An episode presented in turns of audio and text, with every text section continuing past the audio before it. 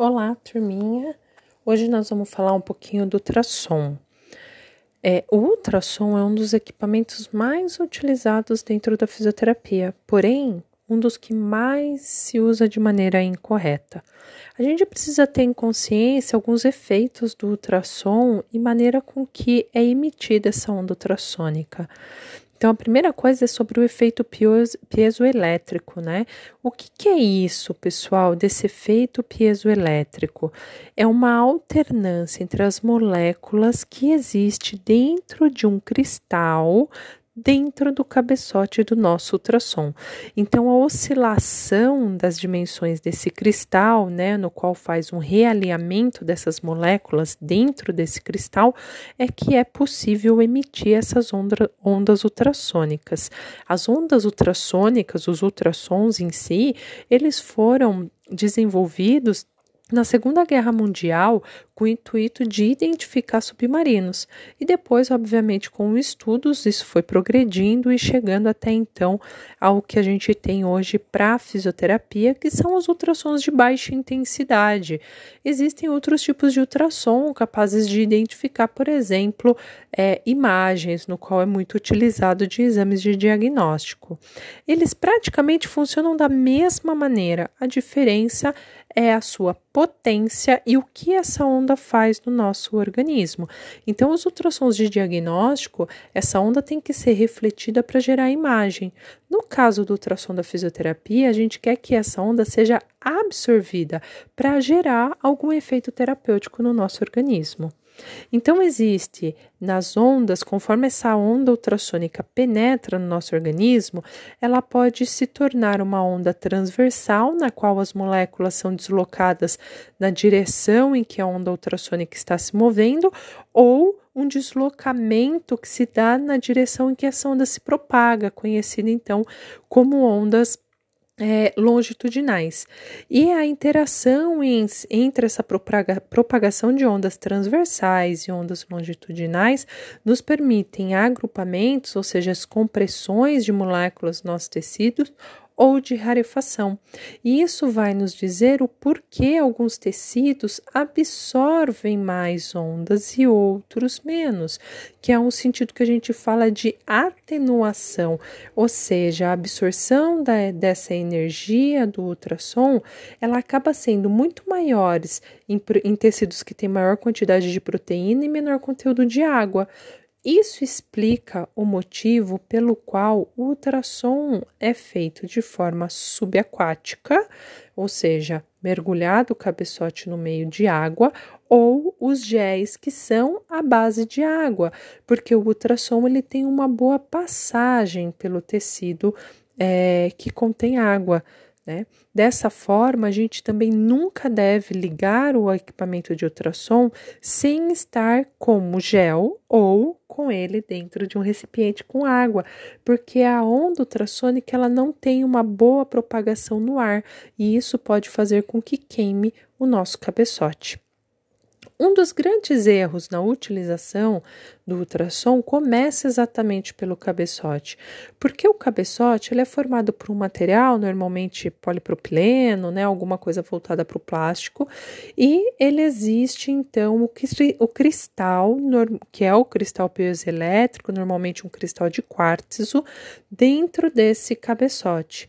E esse cristal é o que vai fornecer a área de radiação efetiva, ou seja, a nossa era, que é onde realmente está saindo a, a on, as ondas ultrassônicas do nosso equipamento.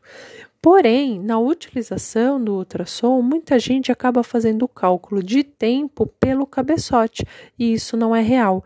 Então, para atuar né, com o ultrassom no nosso tecido, a gente tem que utilizar é, o tempo adequado para uma boa resposta terapêutica.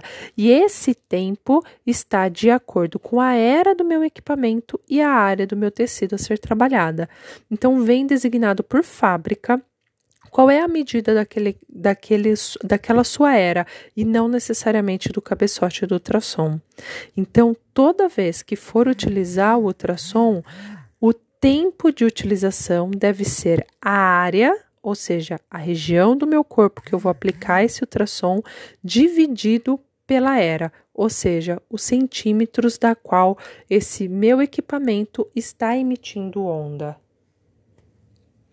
Além disso, nós temos dois tipos de ultrassom utilizado na fisioterapia, que é o ultrassom de 1 MHz, na qual ele consegue atingir o tecido na sua maior profundidade, chegando até 5 centímetros de profundidade, e temos o ultrassom de 3 MHz, na qual ele atinge no máximo 2 centímetros abaixo da nossa pele. Então, basicamente, o ultrassom de 3 MHz ele é utilizado na estética ou para regiões muito superficiais. É, e para pessoas que não tenham muito tecido adiposo, obviamente. De uma forma geral, a maior utilização do ultrassom na fisioterapia, dentro da parte ortopédica, acaba sendo o ultrassom de 1 MHz, da qual ele tem uma maior profundidade, então. Uma regra na aplicação do ultrassom é que ele sempre deve estar perpendicular ao tecido, ou seja, ele não deve ficar sendo inclinado para que a gente tenha uma maior absorção dessas ondas. Caso contrário, eu posso ter uma reflexão ou uma refração dessa onda e o efeito no meu tecido não vai ser exatamente o tecido, o, o objetivo que eu gostaria, tá? Outra coisa que temos que prestar atenção na utilização do ultrassom é sobre a sua capacidade de gerar calor. Então, o ultrassom, por mais que eu utilize ele tentando minimizar os seus efeitos térmicos, ele sempre acaba produzindo um mínimo de calor.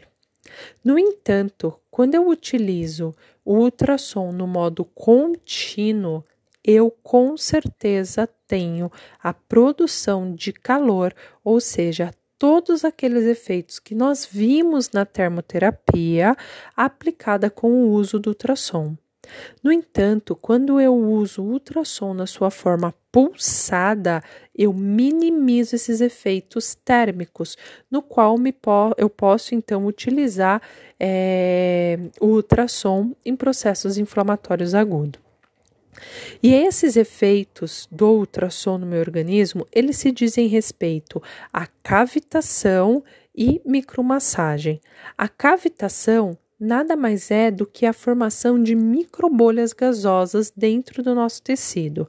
Então, isso é um efeito esperado do ultrassom. Porém, se eu utilizar o equipamento de forma incorreta, eu vou gerar uma cavitação instável. E aí essas bolhas, elas podem ter uma implosão e um colapso entre umas outras, inclusive gerando dor no meu paciente. Tá? E outro efeito que nós temos é a micromassagem, que é justamente a movimentação dessas ondas dentro do meu tecido. E isso faz com que as minhas moléculas se movimentem. E isso é extremamente eficaz quando a gente fala em redução de edema. Então, nós podemos dizer que o ultrassom ele pode ser utilizado em fases de processo inflamatório aguda, de maneira pulsada, mas também em processos crônicos, na qual eu posso ter a questão do calor de uma maneira contínua. No entanto, quando eu falo do ultrassom de uma maneira pulsada, eu estou falando que o meu ultrassom emite a onda par, emite a onda par, ou seja, em formas de pulso. E isso independe se o meu cabeçote escolhido do ultrassom é de 1 MHz ou de 3 MHz. Quando eu escolher então o ultrassom pulsado, eu vou ter que escolher uma frequência de pulso, ou seja, quantos pulsos por segundo esse ultrassom vai ter. Então eu posso ter a modalidade de 16 Hz, de 48 Hz ou de 100 Hz. Além disso, eu tenho a possibilidade de escolher é, o ciclo de trabalho, que ele é dito em porcentagem, normalmente utilizado em 10%, 20% e 50%. Então, de uma maneira geral, a gente fala que a utilização do ultrassom de 100 Hz, pulsada 100 Hz, tem um efeito maior anti-inflamatório e analgésico. E o ultrassom de 16 Hz, ele auxilia mais no processo de síntese proteica e de regeneração do meu tecido. Quando eu penso sobre o ciclo de trabalho, sobre essas porcentagens, o menor utilizado para fases mais agudas e o maior para fases mais crônicas. Não necessariamente desta maneira, mas o que eu quero dizer é que quanto maior o ciclo do trabalho, maior a chance eu tenho de formar calor no meu tecido. Portanto, quando eu quero trabalhar um ultrassom para um processo inflamatório agudo, a melhor maneira de eu fazer isso é no meu ultrassom pulsado a 100 Hz a 10%, porque é onde eu vou ter uma menor ativação desse ultrassom para produção de calor. No entanto, se nesse mesmo ultrassom de 100 Hz eu colocar ele numa frequência de 50% né, de ciclo de trabalho, eu já tenho um pouco de é, produção de calor, ok? É, então, a gente falou de alguns parâmetros, falamos aí que o ultrassom pode ser utilizado de forma, de forma contínua ou pulsada, né? Falamos aí em relação a esses tipos de pulso, falamos do ultrassom que ele pode ser de 1 MHz ou de 3 MHz, falamos do tempo, que é sempre então a área do meu tecido dividido pela era, e o meio de acoplamento, que tem que ser um meio aquoso, normalmente um gel de contato. Tá? Além de tudo isso, nós ainda temos a dose do meu ultrassom, ou seja, o quanto né, de onda vai chegar no meu tecido. Então, essa dose, normalmente temos uma tabela que é o D dividido por 2, ou seja, a densidade do meu tecido, pois cada tecido tem uma capacidade de absorção dessa onda, mas de uma forma geral, de intensidades, a gente leva em consideração qual é o meu tecido alvo de aplicação. Então, normalmente doses mais baixas, a gente acaba trabalhando em processos inflamatórios mais agudos e uma intensidade mais alta, normalmente em processos inflamatórios mais crônicos, não esquecendo de tudo depende do meu tecido alvo. Então, de uma forma geral, a gente pode dizer que o ultrassom ele é indicado é, para reparo principalmente de tecido mole, auxiliando no tecido é, cicatricial, na parte de contraturas então musculares, em processos inflamatórios que pode ser tanto crônico quanto agudo. É, e quando a gente diminui o processo inflamatório, consequentemente a gente pode ter uma melhora da dor, mas de uma forma é, mais profunda, a grande vantagem de se utilizar o ultrassom é o aumento da extensibilidade do colágeno, a questão de aumentar o fluxo sanguíneo, é, aumentar a síntese proteica, então de uma, é, conseguindo aí uma regeneração de tecido, uma reparação de fratura, ou inclusive para liberação de ponto gatilho. No entanto, a gente tem que ter cuidado na aplicação do ultrassom. Ele nunca pode ser aplicado em útero gravídico, é, né? Então, nas, nas gestantes, não pode ser aplicado em pessoas com câncer, não pode ser aplicado nas epífises das crianças, não pode ser aplicado em próteses, infecções, nos órgãos reprodutores, pacientes que têm insuficiências vasculares, em olhos. Então, aplicando o ultrassom de uma forma consciente, é possível obter aí grandes resultados.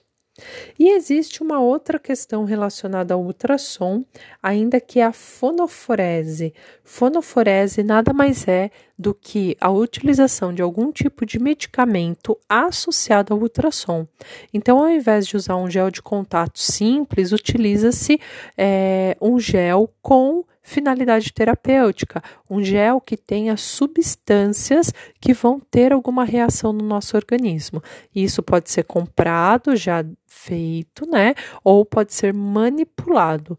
É, quando se utiliza fitoterápicos da parte de dermato funcional e o profissional que tem a formação em dermato funcional acaba tendo a possibilidade de usar então essas substâncias. Mas lembrando que em caso de medicamentos, a gente só vai fazer a prescrição, aliás, a utilização com a prescrição médica, que fisioterapeuta não receita aí medicamento, ok? Então a fonoforese nada mais é do que a aplicação do ultrassom para facilitar a penetração dessa substância no organismo.